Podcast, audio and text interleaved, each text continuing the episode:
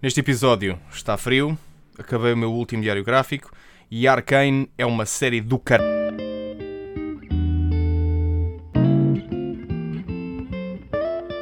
Então pá! Então, está tudo? Olá! Primeiro episódio do Tão Pá, primeiro episódio oficial. Espero que tenhas gostado da intro. A intro foi uma coisa que eu queria muito que fosse desta forma. Se ouviste o episódio zero, o contexto é a expressão vem de uma coisa que o meu pai diz e é o meu pai que diz este tão pá na intro. Foi muito giro gravar isto com o meu pai, porquê? Porque foi a primeira. Foi-lhe foi, tão genuíno. Eh, eu simplesmente disse: pai, por favor, olha, uh, estás a ver aquela expressão que tu dizes com frequência? Por favor, uh, pensa que eu ou algum de, dos irmãos fizemos uh, a geneira e, e, diz isso. E ele disse. E foi à primeira, não precisa de gravar mais nenhuma vez. Achei também que foi giro o, pequeno constrangimento que ele teve, porque pronto, deu tudo o que tinha na interpretação e depois logo a seguir disse: Pronto, pronto, ok, já, já está. Tipo, do género: Opá, olha, está feito, não, não, não me chateis mais com isto. mas, foi, mas foi tão gira a, a, maneira como ele, de, à primeira, fez logo a expressão perfeitamente uh, bem. Saiu-lhe mesmo da, da alma. Foi, foi bonito. Portanto, espero que tenhas gostado da intro. Portanto, neste primeiro episódio, uh, para além da intro, de novidades, coisas que queria também trazer aqui para cima da mesa acabei finalmente o meu diário gráfico uh, que estava a fazer desde 2000, final de 2017. Um, é, é, foi possivelmente o diário gráfico que mais tempo me demorou, a terminar. Tanto porque nos últimos anos não tenho tido muito tempo para dedicar ao desenho e o desenho já não é algo que, que faça parte de, do meu cotidiano como hum, prática de criação, no fundo. Eu, com a minha formação em design e arte e tudo mais, passei por diversas fases uh, da minha vida em que o desenho era, era muito presente. Uh, neste momento já não é. E neste momento eu desenho quase como um, método terapêutico. Eu gosto muito de desenhar a caneta e ganhei esse hábito de desenhar a caneta, mas os desenhos que eu faço uh, ultimamente não são, digamos, desenhos figurativos com, com alguém concreto, são coisas que quem olha para aquilo vê, ok, isto são, são formas e, e, e, riscos, mas não é nada em concreto, são apenas, é apenas rabiscos. Eu chamo-lhe rabiscos porque, no fundo, então, imagina aqueles desenhos que poderás fazer quando estás, por exemplo, a falar ao telefone e então estás só automaticamente a riscar numa folha. Uh, eu basicamente peguei nesse, nesse tipo de desenho e levei ao uh, pá, em, mil por cento. Ou seja, os desenhos que eu faço é constantemente riscos e, e, complet, e completar formas que iniciei. Um, usar um bocadinho do meu OCD para uh, tentar criar ali umas, umas formas geométricas e umas linhas. Se seguires o meu Instagram, uh, has de ter visto uma história recentemente em que eu mostrei uh, a minha secretária de trabalho. Eu basicamente forrei a minha secretária de trabalho com papel uh, e, um, acabo por riscar nesse papel. Uh, porque essa secretária que eu uso para trabalhar é uma secretária que eu tenho desde pequenino e que serviu como secretária de apoio uh, aos meus estudos, desde puto, e um, ao longo dos anos eu fui cravejando aquela mesa e aquela mesa está toda arruinada, mesmo furada, cheia de riscos, toda pintada, mas uma coisa mesmo drástica. Tem, cheguei a, um, quase que a esculpir a mesa com uma pequena goiva que arranjei, uh, já não sei porquê. Tem um buraco de um lado ao outro da mesa, também um buraco do tamanho de um diâmetro de um, de um lápis. Um, portanto, eu acabei por usar essa mesa para o meu canto de trabalho, mas forrei-a com papel porque sabia que se não tivesse forrado ia continuar a, a, a esgravatar a mesa. De maneira que hum, acaba por ser um suporte onde anda a desenhar coisas. Mas isto voltando ao diário gráfico, o diário gráfico é, é um A5, uh, eh, tipo Moleskine. Eu nem sei quantas páginas é que isto terá, uh, mas vou arriscar em dizer umas, umas cerca de 300 páginas. Uh, e só recentemente é que eu finalmente preenchi todas as páginas deste caderno, inclusive capa e contracapa tudo riscado, tudo desenhado, tudo tem, todas as folhas têm pelo menos um pequeno apontamento, seja do que for, e hum, estou contente com finalmente ter fechado este diário gráfico. E ao tê-lo fechado, pensei: epá, fiquei, fiquei com aquele, aquela sensação saudosista de epá, eu gostava muito na altura em que me dedicava ao desenho, mas tenho a noção que deixei de me dedicar ao desenho porque sei que não, não é uma coisa que pá, não, não me preenchia já. Não me preenchia e, e muito do que eu fazia em desenho eu sentia-me um bocado. Isto também tem a ver com um pouco da minha autoestima, mas eu sentia que os desenhos que eu fazia não, nunca eram suficientes e que nunca eram bons o suficientes. E, e até que me apercebi, ok, pronto, eu se quero ser bom o suficiente, eu tenho que dedicar grande parte da minha vida a isto. Uh, é o que. É o pronto, que me vou, de certa forma, é a parte que eu desgosto do desenho. Que é se eu quero ser bom a desenhar, eu tenho que dedicar grande parte da minha vida a isto. Um, o que no fundo acaba por ser uh, com, isto com tudo na vida. Se tu queres ser bom numa coisa, tens de dedicar grande parte da tua vida a essa mesma coisa. Um, o que me leva uh, a, a, a, a, ficar um bocado frustrado com isso, porque uh, a vida é demasiado curta. Eu não tenho tempo para me dedicar ao desenho. Eu tenho muitas outras coisas que quero fazer, e se eu dedicar grande parte do meu tempo ao desenho ou qualquer outra coisa, resta-me pouco tempo para fazer as outras coisas que quero fazer. Uh, por exemplo, um, videojogos. Videojogos. Eu tenho imensos videojogos dos quais quero jogar. Ao, ao querer jogar esses videojogos todos, não me resta tempo para ver séries, ler livros, uh, ver filmes. Porquê? Porque há imensos videojogos que eu quero jogar uh, e não tenho. Uh, a vida não, não tem tempo, não há tempo na vida para jogar os videojogos todos, ver as, as, séries todas, ver os filmes todos, ler os livros todos. Não dá, não dá. É, é uma merda, honestamente, é uma merda. Um, mas antes que isto fique um bocado negro e que eu comece a entrar aqui em questões existenciais, falando em séries. Arcane. Arcane, da Netflix, série de, baseada na, no universo de League of Legends. Incrível. Maravilhoso. Adorei a série. Uh, as, as, animações e o art style são simplesmente maravilhosas. As coreografias de combate no ponto. Uh, pá, tá, eu não, não consigo apontar sim um ponto negativo uh, muito forte. Há ali alguns pontos negativos, certamente, uh, mas não há assim um ponto negativo que diga, epá, este ponto negativo leva a série para baixo. Não. Os pontos negativos que, que possam haver, em termos de storytelling, agora não me recordo nenhum, um, mas talvez alguma. Um, eu não diria que isto é um ponto negativo, porque lá está, a série foca-se simplesmente na, em personagens que, do, do universo de Runeterra que, que, habitam na zona de Piltover. Uh, claro que senti ali um bocadinho de falta de menção uh, e alguma referência mais óbvia e mais concreta a outras zonas de Runeterra. Uh, mas pronto, talvez isso na segunda temporada uh, venha-se uh, venha a concretizar porque a série como, como está, está muito, muito boa. A caracterização da Vai, para mim, acho que foi a melhor caracterização. Gostei muito mais, acho que foi a que eu mais gostei mesmo. A Jinx, um, gostei muito da evolução da personagem Powder, pequenina, até à personagem deslocada e, e esquizofrénica da Jinx. Gostei muito dessa evolução de personagem. Um, a demonstração de como a Jinx é um technical genius, é, é mesmo um gênio e consegue e conseguiu pegar no, no Arcane Crystal que encontrou e transformar aquilo um, em armas e transformar aquilo em tecnologia que demorou imenso tempo o, o Jace a, a, a, controlar. Gostei, gostei muito disso e hum, estou muito contente com o resultado final. Acho que aquilo foi mesmo muito bem conseguido. Uh, a Riot está de parabéns e uh, só tenho um ponto negativo a apontar à Netflix Portugal, que é, meus amigos, eu sei que na mesma altura em que estava a sair Arcane, estava a sair a série Glória. Eu sei. Eu sei. Um, mas só dar importância ao Glória e ter dado zero importância ao Arcane, isto falo nomeadamente no Twitter, uh, a conta de Netflix Portugal não deu atenção quase nenhuma ao Arcane e o Arcane estava a arrebentar com o Glória de uma forma descomunal pá, é o Arcane.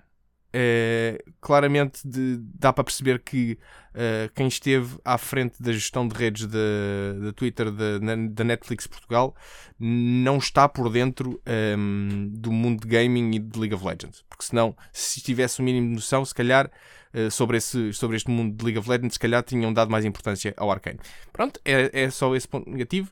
Não é, não é impactante para, para ninguém, a não ser para a comunidade de League of Legends, que uh, sentiu ali um bocado ignorada no, quando a série estava a ser um boom fantástico.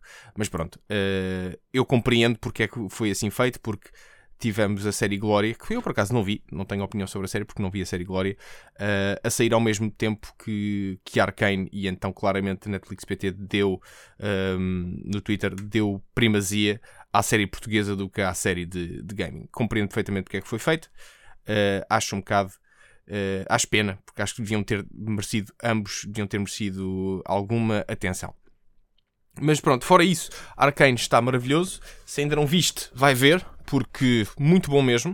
Uh, qualquer pessoa que pegue naquilo, vê Arkane e entenda Arkane sem precisar de alguma vez ter jogado League of Legends ou de alguma vez sequer ter ouvido falar de League of Legends, uh, é uma série de animação como qualquer outra e vive perfeitamente bem sem que uh, as pessoas que vejam aquilo tenham alguma vez pegado em seja que IP for de, de, de Riot Games. Portanto, se ainda não viste, vai ver, porque é bom, muito bom. O que já não é bom é, é a notícia má que eu tenho para te dizer que pronto, me aconteceu neste último mês de novembro. O mês de novembro foi algum um trabalho, um, Perdão, é, já li, mete-me abaixo. O mês de novembro foi um mês um bocado atribulado em termos de trabalho. Uh, voltei a ter algum stress uh, devido a trabalho. Não stress mal, mas aquele stress de, ok, tenho coisas para fazer e não propriamente stress de, epá, tenho chatices, coisas com problemas. Não, é mais stress, ok, tenho isto para fazer, isto para fazer, tenho coisas para tratar. Pronto, tinha stress acumulado de coisas, de, de deveres para para concluir. E isso levou a que eu voltasse a roer as unhas. Um, já voltei a roer as unhas outra vez, tenho que voltar à manicure para voltar a pintá-las, o que comprovou que de facto a técnica de pintar as unhas um, ajudou-me imenso a não roer as unhas.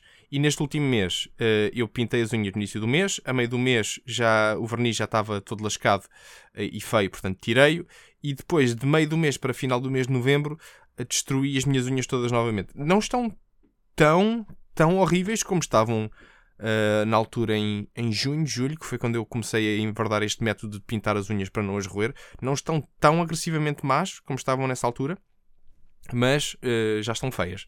Já estão feias aqui algumas delas. Portanto, tenho que voltar a, a remarcar manicure para tratar disto. Uh, já agora estou que estou a ficar um bocado fanhoso. Eu hoje acordei um bocado fanhoso e, e ontem não, não tinha problema nenhum um, de, de ranhosice e agora estou aqui com ranhosice e não estou a gostar disto. Está-me a faltar água aqui também, estou agora a reparar.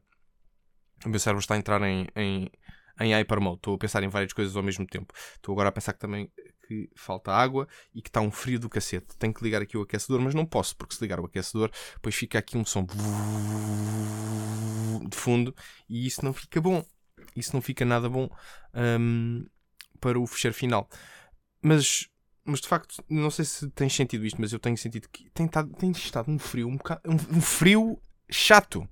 Não é daqueles. Não é, não é daqueles frios que uma pessoa parece que. Epá, é um, o ar que se respira é frio. É, é, é, irritante por causa disso, porque uma pessoa mesmo que se agasalhe, veste, uh, veste casaco, põe camada de roupa em cima, mas o ar que tu respiras continua a estar frio. E então tu tipo não sentes propriamente aconchegado com as roupinhas e com os quentinhos todos que te pões em cima, porque depois vais respirar ar frio e isso depois é desconfortável. E eu não aprecio isso. Não aprecio nada isso. Mas uh, eu sou grande fã de roupão e então sempre que estou em casa, nos, nestes últimos uh, dias e semanas, estou sempre de roupão. Neste momento estou a enverdar um roupão, mas um roupão que bota um cenário de avô um cenário de avô. Eu não sei de onde é que veio este roupão. Eu sei que tinha este roupão há imenso tempo. Uh, este roupão já apareceu nos meus TikToks. Acho que não tenho este roupão no Instagram, mas é um roupão cinzento com um padrão assim quadrado, com umas listas vermelhas, uh, pequeninas e pá, no fundo, essencialmente é um roupão cinzento com uns pequenos detalhes. vermelhos. Eu tenho este roupão há anos. Não sei se este roupão era de, do meu pai, se era do meu avô, se era de quem. Sei que está cá em casa há anos e eu uso uh, agora regularmente para ficar mais quentinho. E, e, resulta. E também uma coisa que eu faço, e, e já agora fica esta dica também para se quiseres, que é quando me vou deitar, o que eu faço é, para além das mantas todas que tenho por cima de mim para, quando vou dormir, tenho também o roupão por cima. Ou seja, uh, colcha, edredom, mais, mantas, tudo mais por cima da cama. E ainda meto este roupão por cima, porque é, é pesadão. Este roupão é pesado e, e dá mais um quentinho. E, e, eu gosto muito de dormir aconchegado. Eu, eu, eu acho que nesta altura do ano o, o inverno tem esta, este ponto positivo, que é eu durmo muito confortável. Acho que é a altura do ano em que se dorme mais confortavelmente. Porque com a quantidade de roupas todas por cima e epá, é, é, sinto-me muito bem. Sinto-me muito bem. Sinto-me muito bem mesmo. Olha aqui o reino. Estou a sentir o reino. Eu estou a sentir o reino. Não me quero estar a suar. Eu não me quero estar a suar ou a puxar reino no primeiro episódio. Isto, seria, isto seria, muito, muito uh, problemático. Não sei se. Hum, não, não, não. Não, Jolie, para, para, para. Aguenta, aguenta, aguenta. Isso, aguenta, aguenta. Pronto. O que nós temos que aguentar também é. Um, Lembrei-me agora não se esqueçam que agora estamos com medidas mais drásticas de Covid. Eu ainda não percebi exatamente bem quais, quais são-las, quais, quais são elas, estas novas medidas, mas vou, vou investigar e tomar as devidas precauções, porque agora vem a altura do Natal e bem se sabe como é que foi o ano passado, a questão de ajuntamentos familiares e tudo mais, e depois deu merda em janeiro, fevereiro. Portanto, uh, comportem-se, ok? Tomem as devidas precauções, tá bom? Nunca esquecer a máscara, lavar as mãozinhas e tudo mais, evitar esses ajuntamentos desnecessários. Uh, eu certamente vou fazê-lo. Uh, mas já, já, já me convidaram, um, convidaram no fundo, a organizar o jantar de Natal de empresa. E, e não tenho nada contra jantares de Natal, eu tenho contra amigos secretos. Podemos simplesmente fazer um jantar de Natal em que não há presentes? podemos. Epá, eu, porquê os amigos secretos? Porquê? É, é, é tão. Nunca, nunca percebi a ideia. Ah, é giro porque fazes situações engraçadas em que compras uma coisa parva porque não conheces bem a pessoa. Pá, compra chocolates. Eu, eu acho que o, o secreto é uma desculpa para oferecer chocolates uns aos outros porque no fundo, acho que é, é, o presente mais comum e que toda a gente vai gostar. Uh, portanto, eu não sei ainda como é que esse sistema de amigo secreto vai ser para este jantar de Natal uh, de empresa, mas eu vou, eu vou oferecer chocolates, quem quer que seja. E até, olha, uh, se tu por acaso és um dos meus colegas e estás a ouvir isto, se por acaso te calhou a ti, olha, espero que, espero que desfrutes dos chocolates, porque hum, pá, é, é, é a forma mais fácil de, de, oferecer um presente nestas situações de amigos secretos. Já agora fica também a dica para ti. Se, se tiveres o azar de ir a um azar, eu chamo-lhe azar, eu não acho, hum, não acho piada nenhuma. Teres que participar num amigo secreto este Natal, oferece chocolates. Oferece chocolates que hum, fica o caso resolvido e assim não tens de te preocupar mais com isso, porque a pessoa não, não vai achar que, ah pá, não está-me aqui a oferecer uma coisa inútil e tal. Não, olha, chocolates, toda a gente gosta de chocolates. Há quem não goste de chocolates. Agora que eu, que eu me. Agora estou aqui a pensar no assunto. Há quem não goste de chocolates. É essas pessoas. Porquê? O que, o que é que aconteceu de errado? Na... Não estou uh, excluindo pessoas que alérgicas e questões, questões médicas. Estou... essas pessoas estão fora desta discussão. Mas pessoas que não têm qualquer tipo de problema de saúde uh, com chocolate e não gostam de chocolate, o que é que está de errado? O que é que se passa contigo? Estás bem? Precisas de um abraço? O que, é que passa, o que é que aconteceu na tua vida para que tu tenhas. não, não gostes de chocolate? É, é, é que é muito difícil de, na minha cabeça. Pá, uma coisa é. Ok, eu não gosto de um tipo específico de chocolate. Por exemplo, eu não sei se, se já alguma vez foste à América ou provaste chocolates uh, feitos mesmo nos Estados Unidos. São horríveis. O chocolate, chocolate americano é péssimo. Uh, aquilo é uma coisa muito esquisita. Não sei o que é que eles fazem para ali, mas chocolate americano é uh, horrivelmente mau. Não recomendo. Aí percebo, é, é, muito específico isto. Mas, por exemplo, ah, eu não gosto de chocolate Milka. Ah, ah eu não gosto de Toblerone. Como assim? Já agora, Milka e Toblerone, se quiserem uh, mandar para aqui uns chocolates, uh, eu agradeço. E gosto muito dos vossos produtos, consumo sempre. Um, pá, acho que são S-tier. Milka e Toblerone são S-tier chocolates. Uh, acho que não há muitos chocolates que sejam superiores a, a Milka e a Toblerone.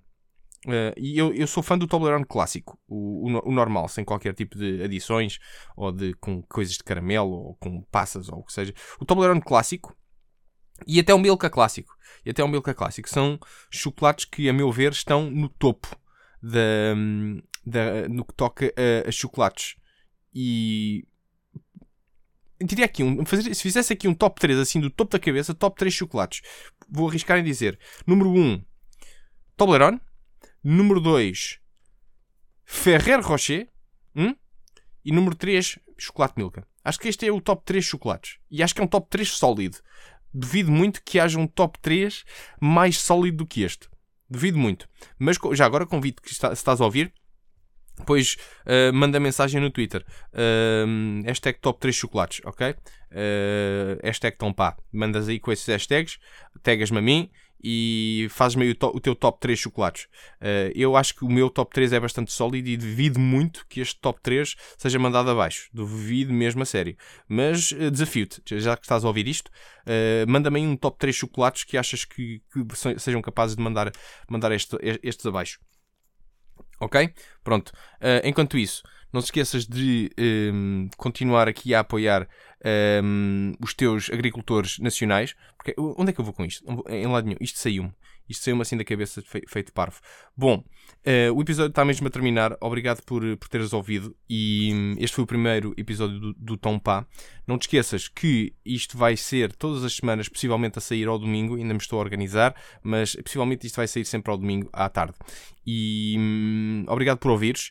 E já sabes, estou nas redes todas: TikTok, Instagram, Twitter, YouTube, eh, Twitch. É acompanhar nesses sítios todos.